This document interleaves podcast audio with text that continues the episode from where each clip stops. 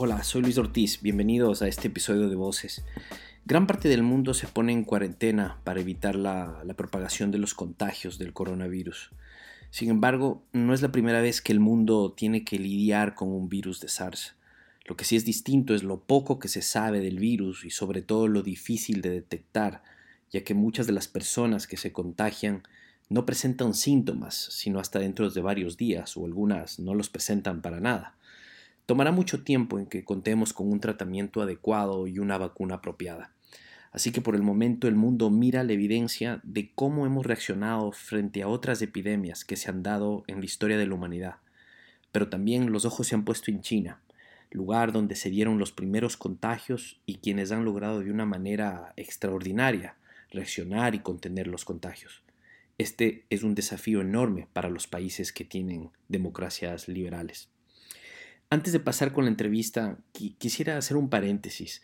A veces resulta odioso presentar a las personas por sus títulos académicos y cargos que éstas puedan tener, pero debido a la cantidad de desinformación que existe en estos momentos dramáticos que vivimos, creemos que es relevante dar detalle de la fuente de información de la cual recibimos la información. Hoy, hoy conversamos con Jonathan García, él es investigador de salud pública y salud global. Él es catedrático y profesor de la Universidad de Uniandes en Colombia y tiene una maestría de salud pública y global de la Universidad de Harvard.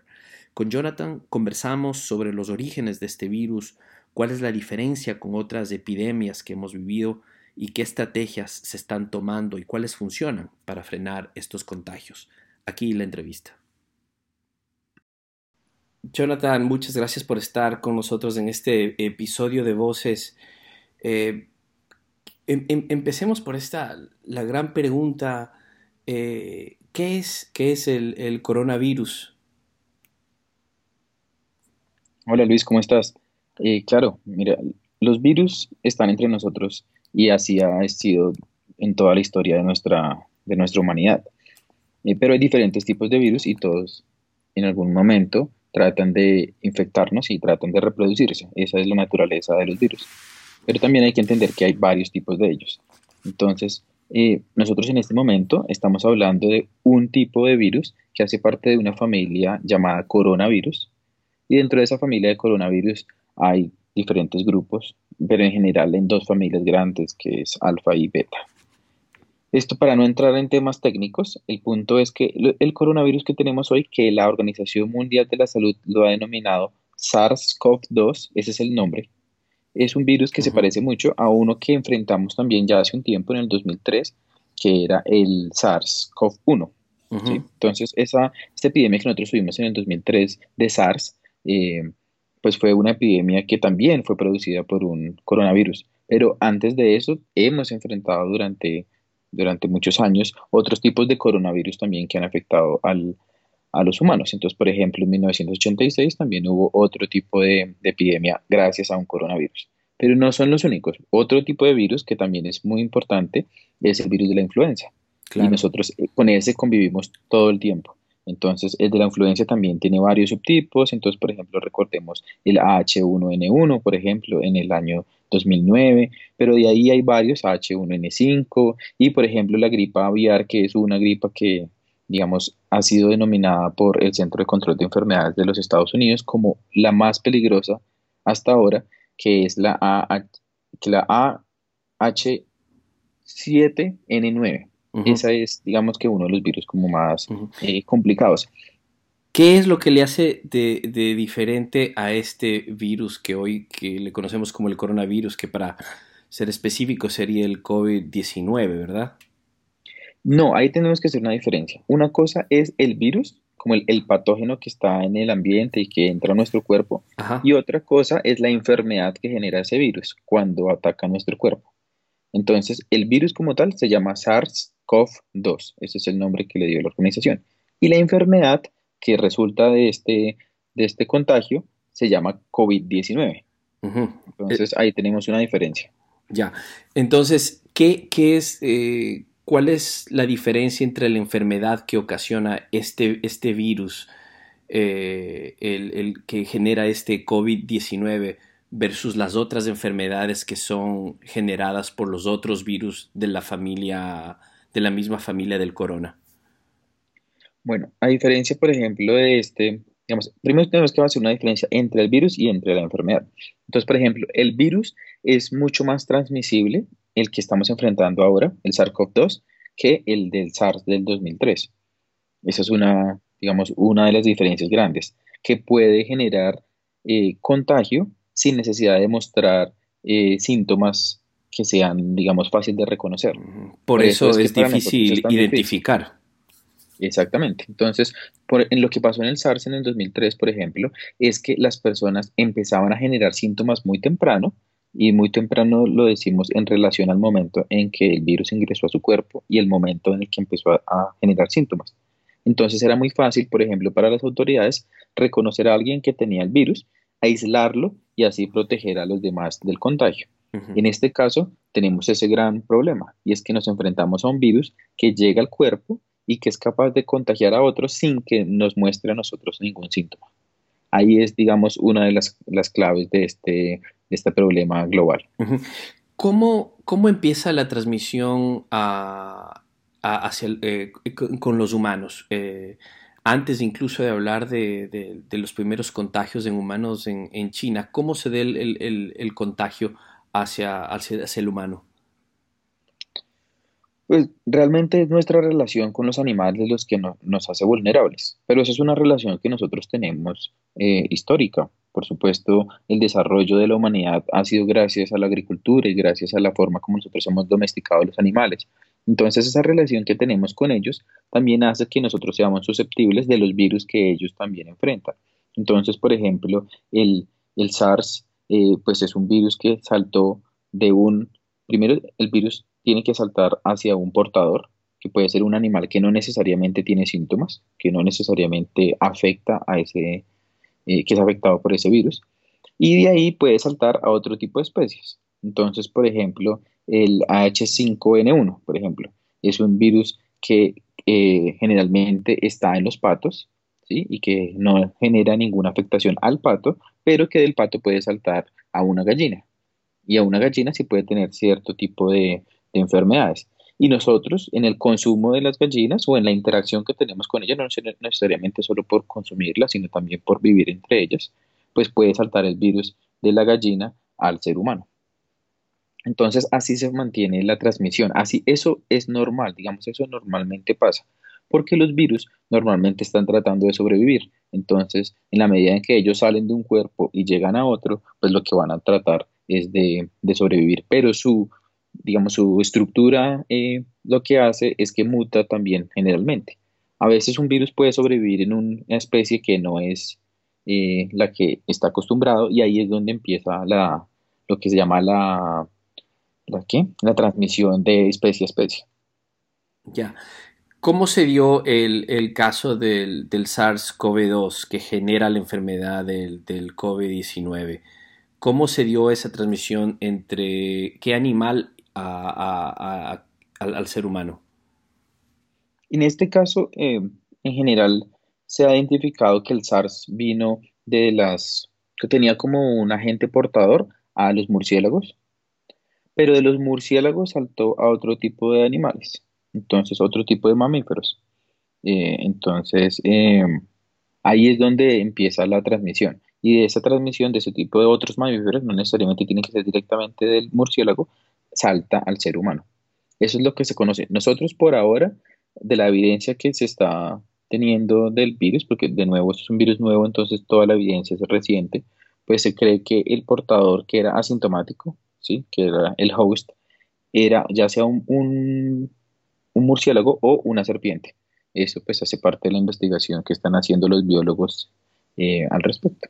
Okay el momento en que se empiezan a dar estos casos y empieza la, transmisión del, virus y se propaga eh, por China, obviamente era, era, era, imposible frenar. Si no hay síntomas, como tú dices, era imposible darse cuenta del transporte de los contagiados, ¿no? de los que estaban contagiados y empezaron a, salir. Obviamente es, es interesante ver la el, calendario, porque justo cuando se da los, los primeros casos en China, China empieza a celebrar el, su año nuevo, y empiezan a, transportarse millones de, ciudadanos ¿no? para las festividades.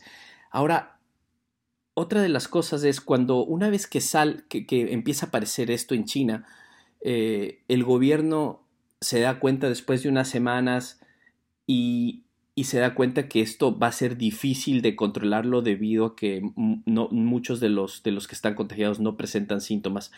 Ellos ponen dos estrategias. La primera es, eh, empiezan a poner en, aislar a los contagiados, pero inmediatamente empezaron a, a, declarar cuarentenas. Cuéntanos un poco qué es lo que vimos de cómo reaccionó China, porque eso me parece relevante para lo que vamos a hablar en unos minutos sobre cómo están, eh, cómo está el occidente tratando de, de, apalear esto.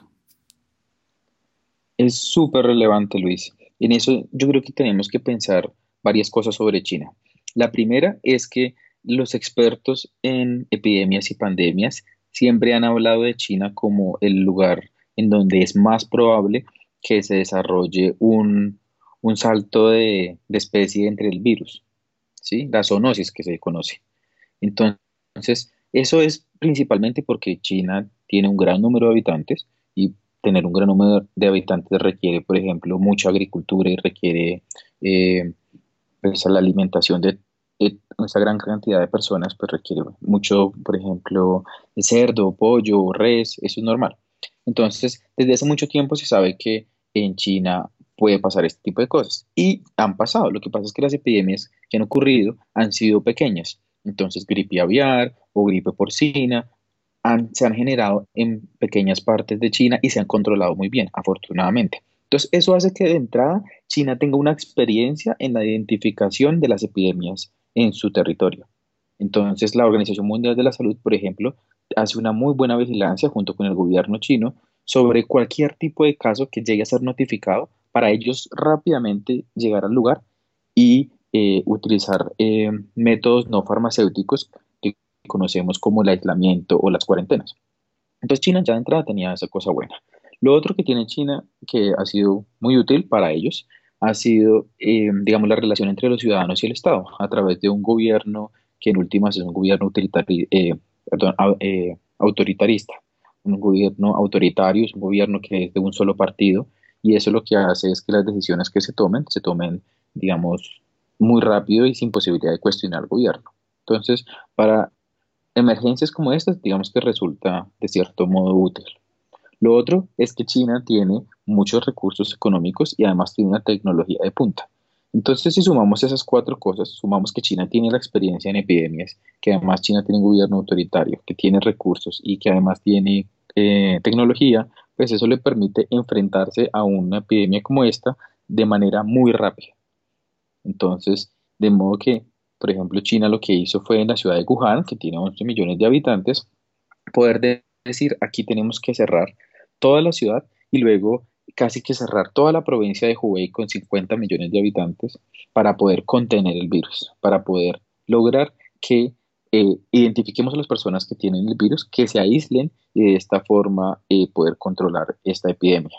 Esa fue la estrategia que es una estrategia que sigue al pie de la letra cualquier manual en temas de epidemias nuevas, porque cuando estamos ante una enfermedad que no conocemos, pues realmente la única forma que podemos hacer en una enfermedad infecciosa como esta es aislar a las personas. Entonces, ese fue el primer paso. Ahora, e, ellos han podido, ya, ya, han pasado algunas semanas desde este brote en, China y ellos están, estamos viendo ahora que ya reportaron incluso cero casos nuevos en los últimos días. Ahora, saltémonos de esto al occidente. Empiezan a darse los primeros casos en, Europa, me parece que el primero fue en Francia. Y bueno, luego pues lo que hemos visto en Italia que ha sido devastador y ha abarrotado todo el, sistema de salud pública y en algún punto pues llegó esto eh, a, Latinoamérica y Estados Unidos. Era, realmente ha sido imposible pues eh, frenarlo. Ahora, dadas las circunstancias en Latinoamérica, ¿qué es lo que estamos viendo en estos momentos? Eh, estamos, en general, la mitigación versus la supresión, si nos puedes contar un poco cuáles crees que hay evidencia de que pueden ser más efectivas dadas las tasas de crecimiento de infectados este momento en América Latina, que de por sí es, eh, eh, varían de, país a país, ¿no? Claro que sí. Pues recordemos que los primeros pasos para enfrentar una epidemia de una enfermedad infecciosa es aislar. Eso es lo más importante. Identificar a la persona que tiene el virus y aislarla para que no contagie a alguien más. Entonces, esto es lo primero que vimos en los demás países que ocurrieron. Y desde Latinoamérica nosotros recibimos la llegada del virus mucho después que, eh, digamos, las semanas en donde empezó esta situación en Asia. Entonces, por un lado, nosotros tenemos esa experiencia eh, que nos sirve de ejemplo para saber qué hacer. Entonces, ya muchos países en Latinoamérica estaban analizando la posibilidad de cerrar sus fronteras o de incluso de tomar acciones como cerrar colegios o eh, cuarentenas masivas en diferentes partes de sus países como una medida para protegerse del, del, contagio. Esto digamos que es bueno porque nos pone en una posición de privilegio ya que podemos aprender de los demás países. De ahí pasamos a, otro, a otra etapa que es la etapa de mitigación. Entonces, primero hay una etapa en donde identificamos a las personas, las aislamos y esperamos que el contagio sea el menor posible. Eso fue el secreto del SARS, por ejemplo, en el 2003. Y en general así se aplica para cualquier tipo de epidemia. Pero, cuando eh, esto no resulta, Jonathan, pero a tú para esto asumes que eh, eso es el principio, ¿no? Porque asumes tú que los primeros eh, casos de contagio son lo que empezaron a llamar los casos importados, aquellos que los primeros casos que llegaban a los países, casos importados antes de que exista este contagio comunitario. ¿Nos puedes también, aprovecho y nos explicas un poco esta diferencia de los términos? Claro, en general tenemos dos tipos de, tres tipos de casos. Uno es los casos que son importados, es decir, de personas que han estado expuestas en una región donde ya se considera una epidemia. Entonces, si estamos en nuestros países en Latinoamérica y llega una persona que estuvo en Europa, pues eso se considera, y pues que esa persona da positivo, se considera que es un caso importado. ¿Por qué? Porque lo adquirió afuera de nuestro país, ingresó y es un caso positivo. El otro puede ser un caso relacionado o asociado. Entonces, esto significa que es de una persona que tuvo un contacto con alguien que importó el caso. Entonces, esta persona no estuvo expuesta necesariamente en otro país, pero como si estuvo expuesta a alguien que estuvo de viaje, entonces ahí hablamos de un caso relacionado o asociado. Pero ya cuando estamos hablando de una persona que no estuvo de viaje y que se lo transmite a otra persona que tampoco estuvo de viaje, ya hablamos de un contagio comunitario, porque significa que el virus, digamos, hizo la transmisión ya en nuestra comunidad y por lo tanto ya tenemos que hacer esa distinción. Cuando reconocemos ese tipo de casos, ahí es donde empezamos a eh, tomar medidas diferentes. Entonces, una cosa es que lleguen casos importados, entonces ahí, por ejemplo, la medida es en los aeropuertos aislar a la persona, enviarla a su casa y que, por ejemplo, no salga de ahí. Si empezamos a reconocer casos relacionados o asociados, significa que la persona que vino contagió a otra persona que estaba ya en nuestro país. Entonces ahí significa que no solo hay, que aislar a la persona que llegó de viaje, sino también a su núcleo familiar. Pero cuando empezamos a ver casos comunitarios, ahí es donde tenemos que preocuparnos mucho más, porque significa que la expansión del virus, el contagio, pues ya digamos que es menos controlada y que por lo tanto necesitamos otro tipo de medidas que ya no solamente aislar al individuo, sino casi que aislarlos como comunidad y de forma preventiva. Em, se podría decir también que estas políticas de restricción de, viajes, eh, por ejemplo, el caso en tu país de restringir los, eh, el ingreso eh, de personas vía aérea, marítima, terrestre por 30 días, y lo estamos viendo en otros países, en Ecuador, en El Salvador, Argentina me parece que incluso ya tomó la decisión si tú tienes este contagio comunitario, deja de ser relevante esta política de restricción de, de, viajes. Pues de nuevo es por etapas. Entonces, si nosotros empezamos a encontrar, exacto, como tú lo dices, eh, contagios comunitarios, las medidas, por ejemplo, que son para evitar contagios importados se vuelven menos necesarias, porque realmente ya el virus se encuentra entre nosotros, entonces la efectividad que tiene esa medida como cerrar las fronteras, pues realmente no le aporta mucho a proteger a la comunidad global. Eso era importante antes, pero hoy ya no es tan necesario. Por eso es que tenemos que ver esto como un proceso que tiene diferentes etapas y cada etapa requerirá una medida distinta. Cuando hablamos de ya contagios comunitarios, eh, lo más importante ahí sería proteger a la comunidad a través de estas medidas no farmacéuticas como son el cierre de los colegios o el cierre de los negocios o incluso las cuarentenas eh, para toda la comunidad. Ahora, eh, la pregunta clave aquí es ¿cuánto tiempo? nosotros tuvimos conversaciones y entrevistamos a unos especialistas en farmacología y epidemiólogos y nos dieron, eh, la noticia es, la noticia es, es, impactante de que, por ejemplo, en, cuanto a la vacuna, la Organización Mundial de la Salud pone entre 7, 8 meses, otros hablan incluso de un año. Los tratamientos, como me imagino que tú estás al tanto, eh, está todavía por verse los, tipos de los fármacos que pueden servir para tratar. Pero menciono esto porque quisiera que nos expliques por cuánto tiempo estimaría, estimarías que deberíamos mantener estas políticas de, aislamiento, de, cuarentenas, incluso para las personas que no estamos eh, contagiadas, pero para evitar obviamente eh, que se propague? Pues ahí la mejor experiencia que tenemos es la de epidemias pasadas. Nosotros no habíamos enfrentado una pandemia como esta, eh, sino desde 1918 con la pandemia de influenza también conocida como la gripa española. Tuvimos sí una pandemia en el 2009, cuando se declaró el H1N1 como pandemia, pero realmente esta, este virus no fue tan grave ni llegó a tantos países como si está ocurriendo con el coronavirus actualmente. Entonces podemos buscar como la experiencia anterior. En los Estados Unidos, por ejemplo, eh, las ciudades que tomaron medidas no farmacéuticas como cerrar colegios, cerrar negocios y una cuarentena general para los ciudadanos tomó entre dos semanas y diez semanas. Ese es, digamos, que el récord histórico que nosotros tenemos frente a las medidas que tomaron las ciudades. Entonces, hay ciudades como, por ejemplo, en Nueva York o en Pittsburgh o en San Luis que decidieron cerrar para protegerse del contagio. Y cuando lo hicieron en ese momento, en 1918, lo hicieron eh, por seis semanas, por diez semanas. Entonces, eso es más o menos el tiempo que nosotros podríamos tener como referente. Todavía estamos investigando porque es importante también el tema de la vacuna mencionar por qué una vacuna se puede tomar tanto tiempo.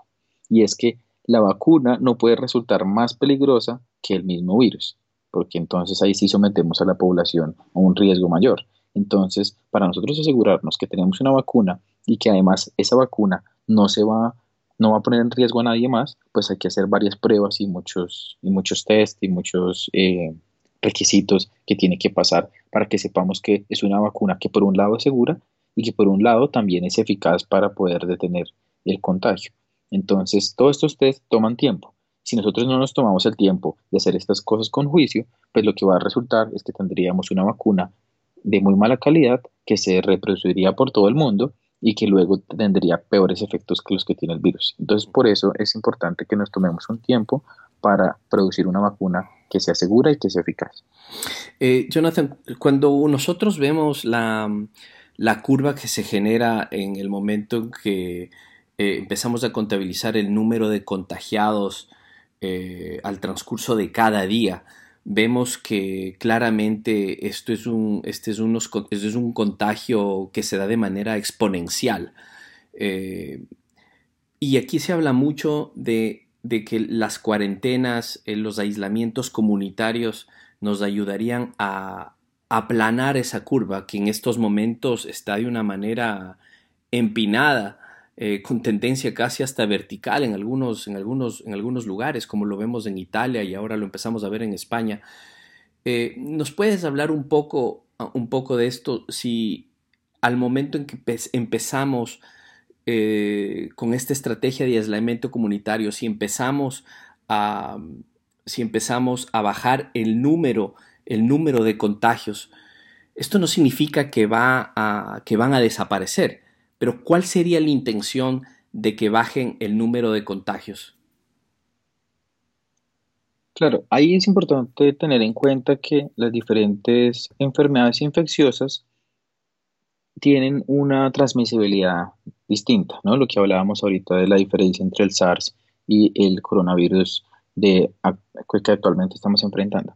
Entonces, los datos que tenemos hasta ahora nos dicen que este patógeno que enfrentamos hoy, el SARS-CoV-2, eh, puede contagiar, o sea, una persona podría contagiar a 2.6 personas.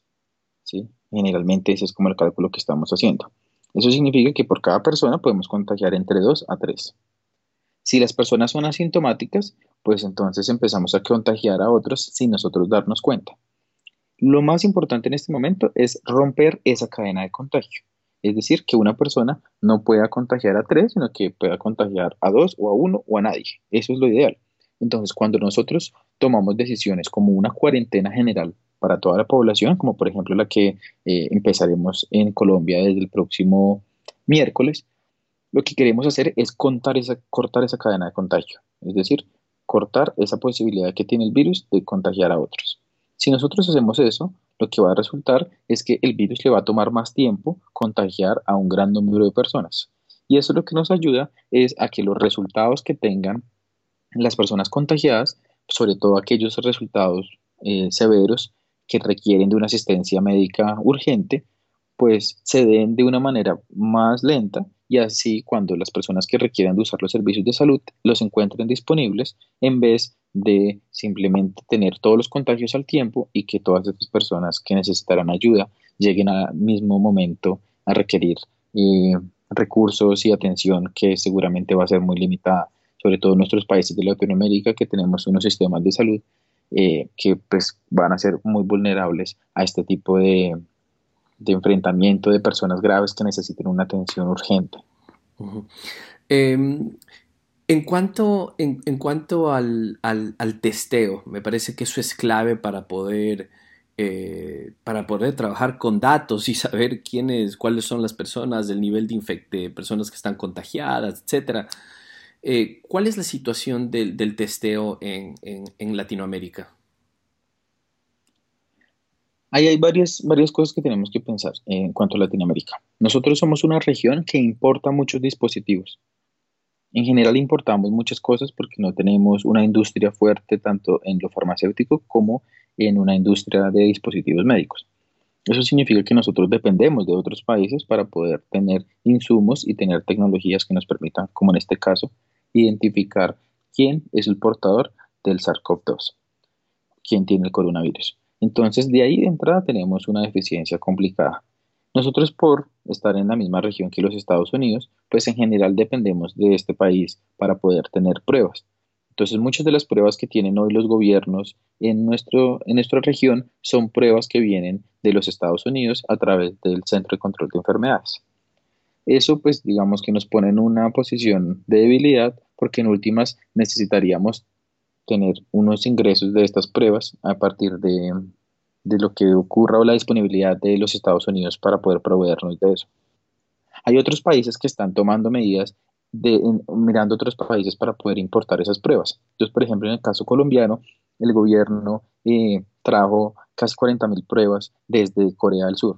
Entonces, Corea también está produciendo muchas y pues eso nos permite a nosotros también aumentar el número de pruebas y por lo tanto aumentar nuestra capacidad de identificar a las personas contagiadas. Jonathan, te agradecemos muchísimo por tu, por tu contribución. Eh, mucha suerte y la verdad que quedamos eh, en contacto porque podemos seguir conversando sobre las implicaciones económicas que esto va a traer y también yo creo que hay, un, hay algunos debates que tienen que quedarse en Latinoamérica, espero que, es esto, la, posibilidad de que Latinoamérica pueda generar eh, ciertos, sus propios fármacos, pueda generar, llega a tener las capacidades para generar la tecnología y el conocimiento para, para enfrentar esto en el futuro, ¿no? Es lamentable que, tengamos que seguir dependiendo de, de, la importación de conocimiento y tecnología, especialmente ahora en estos momentos, ¿no? Sí, eso es muy cierto. Yo no creo que sea solamente por el tema de la tecnología, sino que nosotros como región latinoamericana hemos tenido que sufrir con una cosa que de verdad nos ha costado mucho vencer y es la pobreza y la desigualdad. Ambas cosas nos hacen más vulnerables porque tenemos muchas comunidades y muchos grupos que, por ejemplo, tienen un riesgo muy alto de tener, eh, de contraer el virus. Por ejemplo, hoy en Latinoamérica tenemos millones de personas que no tienen acceso a agua potable y que no tienen acceso a acueducto, lo que hace que sea mucho más probable que ellos puedan tener el virus. Lo mismo tenemos personas que no pueden dejar de ir a sus trabajos porque son trabajos que no pueden hacerlo a través de otros medios como el Internet. Entonces nuestra región latinoamericana es muy sensible, no solamente por el virus, sino por toda esa desigualdad social que nosotros hemos cultivado durante mucho tiempo y que ahora nos pone mucho más en riesgo. Muchas gracias, Jonathan. No, muchas gracias Luis por todo y pues qué bueno haber participado en esta discusión.